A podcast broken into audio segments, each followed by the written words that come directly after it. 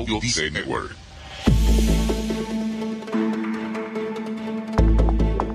¿Alguna vez te has sentido atrapado o atrapada en tus propias creencias? ¿Piensas que algunas de ellas te han limitado a lo largo de tu vida? ¿Sería tu vida diferente si tus pensamientos no te limitaran? Son preguntas profundas, pero es tu responsabilidad dar respuesta a esto. Mientras tanto, en el episodio de hoy quiero que hablemos de cómo cuestionar tus creencias o pensamientos para que puedas así seguir avanzando.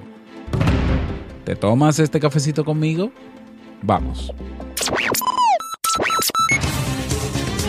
¿Necesitas impulso extra para tu día? Escuchas Te invito a un café. Te invito a un café. Un programa de desarrollo y crecimiento personal que te ayudará a motivarte y a enfocarte para alcanzar tus metas y tus sueños. Transmitiendo de lunes a viernes para todo el mundo. Y ahora contigo, tu anfitrión, Robert Sasuki, psicólogo emprendedor, escritor y motivador profesional. Bienvenido.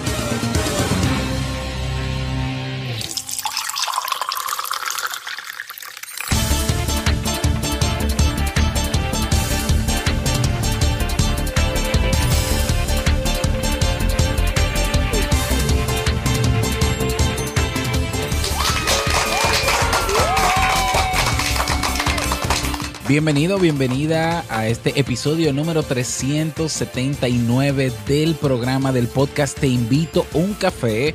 Con esa energía positiva y esos aplausos damos inicio. Yo soy Robert Sasuki y estaré compartiendo este rato contigo, ayudándote y motivándote para que puedas tener un día recargado positivamente y con buen ánimo.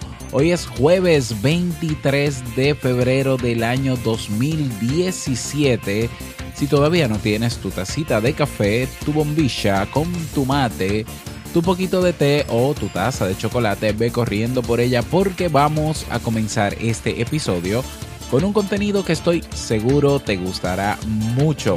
En este episodio escucharemos la frase con cafeína, ese pensamiento o reflexión que te ayudará a seguir creciendo y ser cada día mejor persona. El tema central de este episodio que he titulado Cuestiona tus creencias con el método socrático y el reto del día. Como siempre recordarte que en nuestro Club Kaizen encontrarás nuestros cursos de desarrollo y crecimiento humano y profesional. Tienes acceso a todos los cursos, son ya 25 cursos, más de 250 videos publicados. Y bueno, hoy tenemos una nueva clase del curso de mindfulness. Hoy vamos a trabajar la conciencia plena, incrementar la conciencia plena. Tenemos nuestros masterclass, biblioteca digital, recursos descargables, acompañamiento personalizado y una comunidad de personas que tienen todas el mismo deseo, que es la de mejorar su calidad de vida. Cada día una nueva clase, cada semana nuevos recursos, cada mes nuevos eventos. Así que no dejes pasar esta oportunidad. Ve directamente a robertsazuki.com barra club y suscríbete. Y vamos inmediatamente a iniciar nuestro itinerario de hoy con la frase con cafeína. Porque una frase puede cambiar tu forma de ver la vida, te presentamos la frase con cafeína.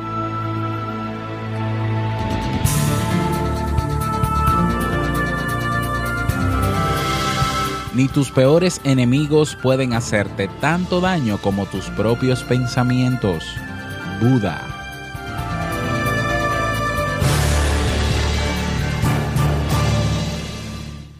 Bien, y vamos a dar inicio al tema central de este episodio que he titulado Cuestiona tus creencias con el método socrático. Como bien sabes, los jueves eh, en este ciclo de enero-febrero, ciclo de temas, los jueves los hemos dedicado a temas de psicología, básicamente. Y hoy quise traerte este tema por, eh, a ver, por el por el tema, por, bueno, por la razón, no voy a redundar, pero por la razón de que muchas veces nosotros creemos que somos lo que pensamos. ¿eh? Nos creemos lo que pensamos y nuestras creencias pues se apoderan de nosotros y nosotros solemos actuar en consecuencia de ellas. La pregunta es, cuáles de esas creencias realmente son necesarias en nuestra vida, cuáles de esas creencias nos limitan para seguir avanzando y cuáles otras nos potencian, o, sea, potencian nuestra vida para seguir y lograr cosas. Entonces, bueno, lo primero es mencionar, antes de entrar en materia con el tema, es que tú no eres tus pensamientos. Tú no eres tus pensamientos. Tus pensamientos y tus ideas o tus creencias son fruto de tu historia de vida, de lo que has vivido, de lo que te han enseñado, de, de esa programación mental que se nos va creando desde pequeño, pero tú no eres eso, tú eres mucho más que eso. Por tanto, si tú te das cuenta que tú no eres lo que piensas, sabes que entonces puedes no identificarte con tus pensamientos y puedes cuestionarlos. Así como cuestionamos cosas de fuera, así como cuestionamos las actitudes de los demás, así como cuestionamos nuestros propios comportamientos, incluso a veces cuestionamos nuestras emociones, así también tenemos la capacidad de cuestionar nuestros pensamientos, nuestras creencias.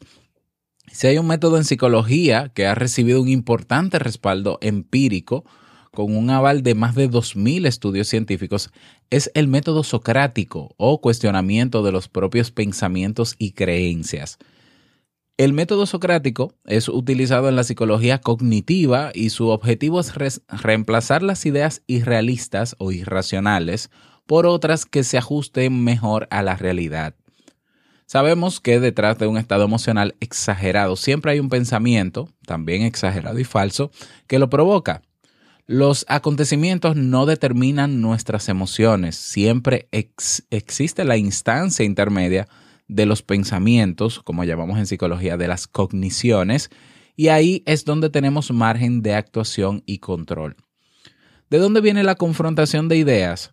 Fue el filósofo Sócrates el que empezó a debatir con sus compañeros atenienses tras una visita al oráculo de Delfos, es por esto que la técnica se denomina diálogo, cuestionamiento socrático o método socrático. Sócrates, mediante preguntas lógicas, intentaba encontrar la veracidad de los, argumentos de sus interlocutores y conocer si estos eran o no lógicos o razonables. Si no tenían lógica, llegaba a un punto en el que el interlocutor de Sócrates se contradecía a sí mismo, teniendo que aceptar inevitablemente otro punto de vista más lógico y racional. Los seres humanos tenemos la tendencia a pensar de manera irracional, falsa, exagerada. Es cierto que ciertos pensamientos negativos muchas veces pueden ayudarnos a protegernos de ciertos peligros, buscar ayuda o afrontar algunas situaciones, pero en otras ocasiones esos pensamientos son tan exagerados respecto a la situación que no nos ayudan, más bien al contrario, nos bloquean y nos hacen ir en contra de nuestros objetivos. En terapia se enseña el método socrático a los pacientes o a los clientes o usuarios para que sean ellos mismos los que se autocuestionen, los que discutan con sus propios pensamientos e interpretaciones hasta llegar al punto de rechazar los pensamientos ilógicos y modificarlos por otros más sanos que provoquen emociones más saludables y sosegadas. ¿Cómo se lleva a cabo entonces el cuestionamiento socrático? Presta atención. Como he comentado, cuestionar nuestras propias interpretaciones de la realidad significa preguntarnos a nosotros mismos si lo que estamos pensando es lógico o no, si se corresponde con la realidad o si estamos, bien, si estamos siendo víctimas de nuestras propias creencias o filtros mentales. Tenemos que tener en cuenta que la realidad la percibimos con nuestros cinco sentidos y son de ellos de los que tenemos que fiarnos. Por ejemplo, si mi pensamiento es está lloviendo, tengo que argumentarme a mí mismo que esto es verdad. Para ello tengo que hacerme una serie de preguntas. Por ejemplo, ¿qué pruebas tengo de que este pensamiento es verdad? En el caso de, este ejemplo que he puesto ahora, las pruebas podrían ser que las calles están mojadas, que cae agua del cielo y que la gente lleva paraguas, por citar algunas evidencias. Otra pregunta, ¿qué pruebas tengo de que este pensamiento es falso? Aquí podríamos decir que ninguna, ya que hemos encontrado bastantes hechos a favor y nada dice que no esté lloviendo realmente. Y otra pregunta más, ¿existen otras interpretaciones alternativas? La respuesta es no. Todo indica que realmente está lloviendo. Bien, con estas preguntas comprobamos que nuestro pensamiento es realista, lógico y razonable. Pero, ¿qué ocurre con otro tipo de pensamientos negativos o irracionales del tipo soy un inútil? Esto no debería haberme ocurrido. O mi vida ya nunca volverá a tener sentido. El proceso de razonamiento es el mismo. Tenemos que confrontar esas ideas con la realidad, hacernos las mismas preguntas hasta averiguar si eso es cierto o no, al igual que lo haría un científico. Por lo tanto, las personas que van a terapia, los pacientes, usuarios, han de buscar argumentos que rebatan todas esas cogniciones, es decir, todas esas ideas, y se demuestren que son falsas y exageradas. Así, con el pensamiento de mi vida ya nunca volverá a tener sentido, debemos preguntarnos, ¿qué pruebas tengo de que esto es realmente así? he perdido algo que era sumamente importante para mí. ¿Qué pruebas tengo de que este pensamiento es falso? Bueno, no puedo saber con certeza si mi vida volverá a tener sentido o no, por lo tanto, asumir que nunca lo tendrá es adelantarse a los acontecimientos. Por otro lado, el hecho de haber perdido algo importante en mi vida no quiere decir que toda ella carezca de sentido completo, pues tengo muchas otras cosas que puedo disfrutar. Sí, bien, ok. ¿Y existen otras interpretaciones alternativas a este pensamiento de que tu vida nunca tendrá sentido? Sí, mi vida ha sufrido un contratiempo importante, pero esto no quiere decir que ya haya perdido su sentido. Nada demuestra que una pérdida implique directamente la pérdida del sentido vital. Esto es desagradable, pero no terrible. Fíjate que este diálogo debe ser interno, el preguntarme el preguntarme en base a ese pensamiento que es limitante o que es irracional o que es ilógico y el responderme de manera lógica. Existen muchísimas preguntas más destinadas a comprobar la validez empírica de ciertos pensamientos negativos. Algunas exploran los argumentos, como acabamos de ver, otras están destinadas a comprobar la utilidad del pensamiento y otras averiguar si lo que pienso fuese al final cierto, sería tan grave o no. Cuantas más preguntas nos hagamos que nos demuestren que lo que pensamos no es adecuado respecto a la realidad, mejor. El objetivo es convencernos a nosotros mismos de que estamos magnificando la situación, poniéndonos ansiosos sin pruebas o diciéndonos que algo es terrible cuando es realmente desagradable pero soportable. Cuando uno entrena el diálogo socrático diariamente consigo mismo, llega a ser un experto y aprende a interpretar el mundo de una forma más sana y racional, lo que genera emociones mucho más tranquilas, las cuales a su vez nos permiten afrontar los problemas más serenamente. La clave está en perseverar hasta hacerlo de manera automática. Te dejo entonces estas tres preguntas generales para que aprendas y pongas en práctica el método socrático en ti mismo con tus ideas. Así que toma nota. Primera pregunta, y es resumiendo, ¿no? ¿Qué pruebas tengo de que esto es realmente así? Es decir, tienes ahí el pensamiento. Bien, entonces primera pregunta, ¿qué pruebas tengo de que esto es realmente así? Que es verdadero, que es cierto. ¿Qué pruebas tengo de que este pensamiento es falso? ¿Y existen otras interpretaciones alternativas?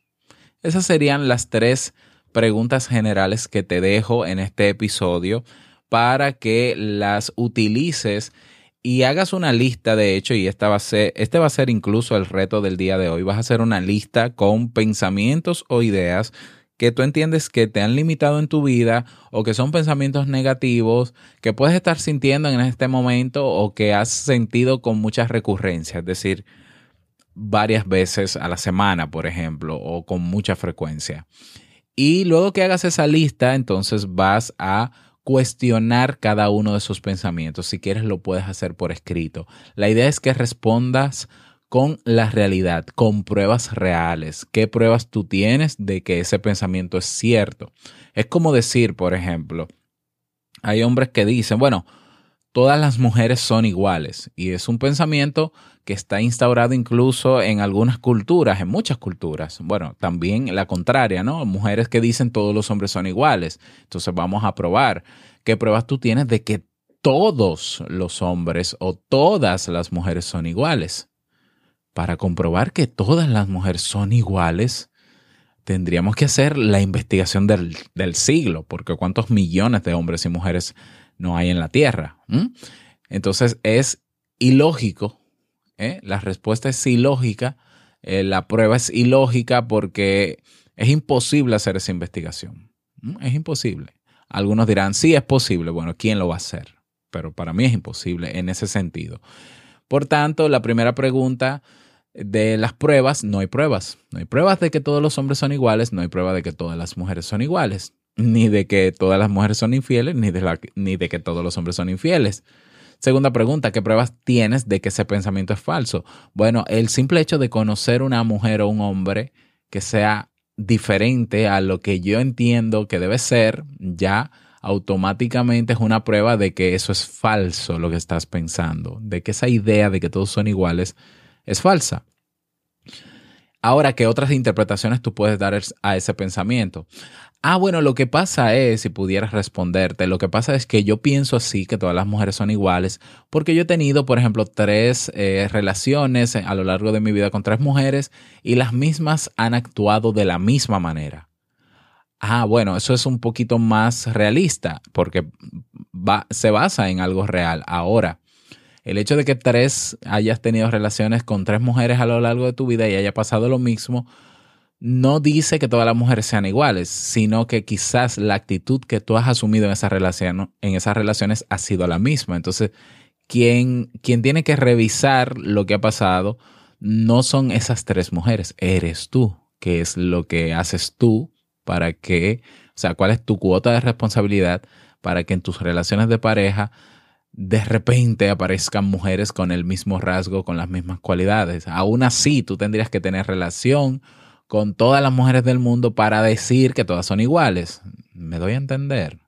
Entonces, esto parece algo muy básico. O sea, hay personas que normalizan sus pensamientos porque la cultura lo hace, pero no podemos ser borregos, no podemos ser ovejas y simplemente actuar porque otros lo hacen, pensar de la manera en que otros lo hacen porque ellos saben. No. O sea, realmente nuestros pensamientos influyen en nuestro comportamiento.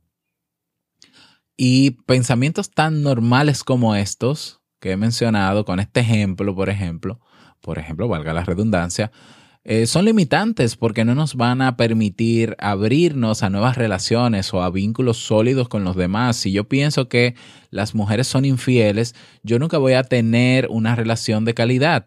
¿Por qué? Porque siempre voy a tener la idea grabada en mi mente de que son infieles. Entonces, o las voy a celar o a sobreproteger o no voy a confiar en ella, etcétera, etcétera. Entonces, vamos a utilizar nuestra inteligencia para cosas útiles, vamos a cuestionar nuestros pensamientos, todos y cada uno de ellos, incluso los que nos inculcaron nuestros padres, que eran personas vulnerables, que eran personas que también se equivocaban y que muchas de las ideas que vienen de ellos no son muy potenciadoras que digamos, ¿eh?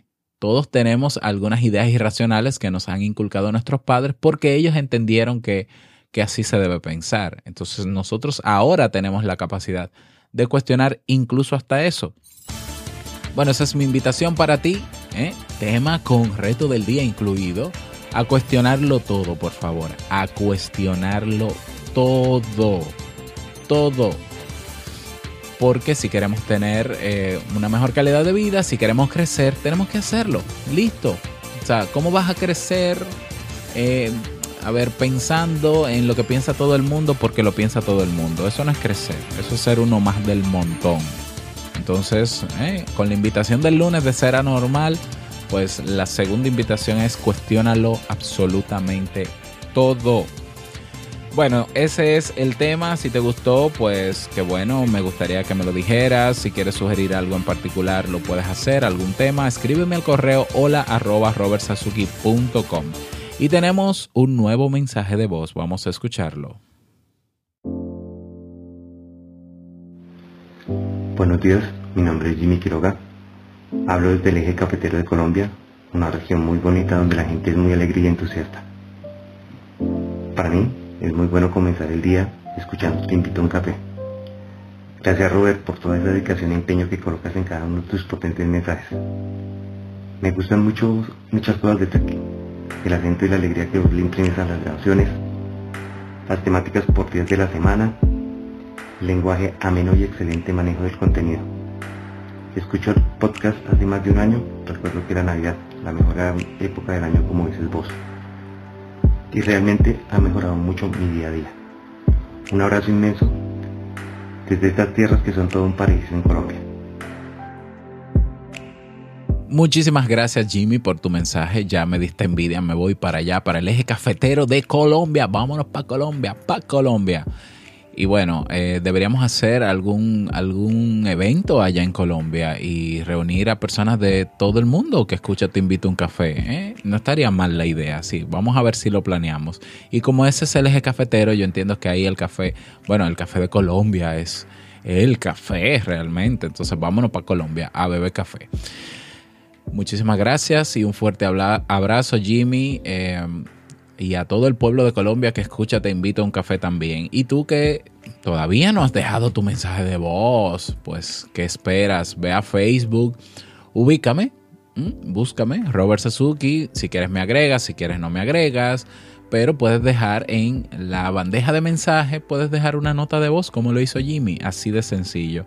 Dejas tu nombre, dejas tu país, ¿no?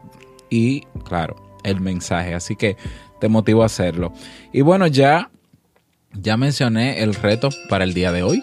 ¿Mm? Bien claro, en el tema está el reto para el día de hoy. Espero que puedas hacerlo. Y si quieres compartir tu experiencia, únete a nuestra comunidad. Te invito un café para que compartas cómo te fue lográndolo.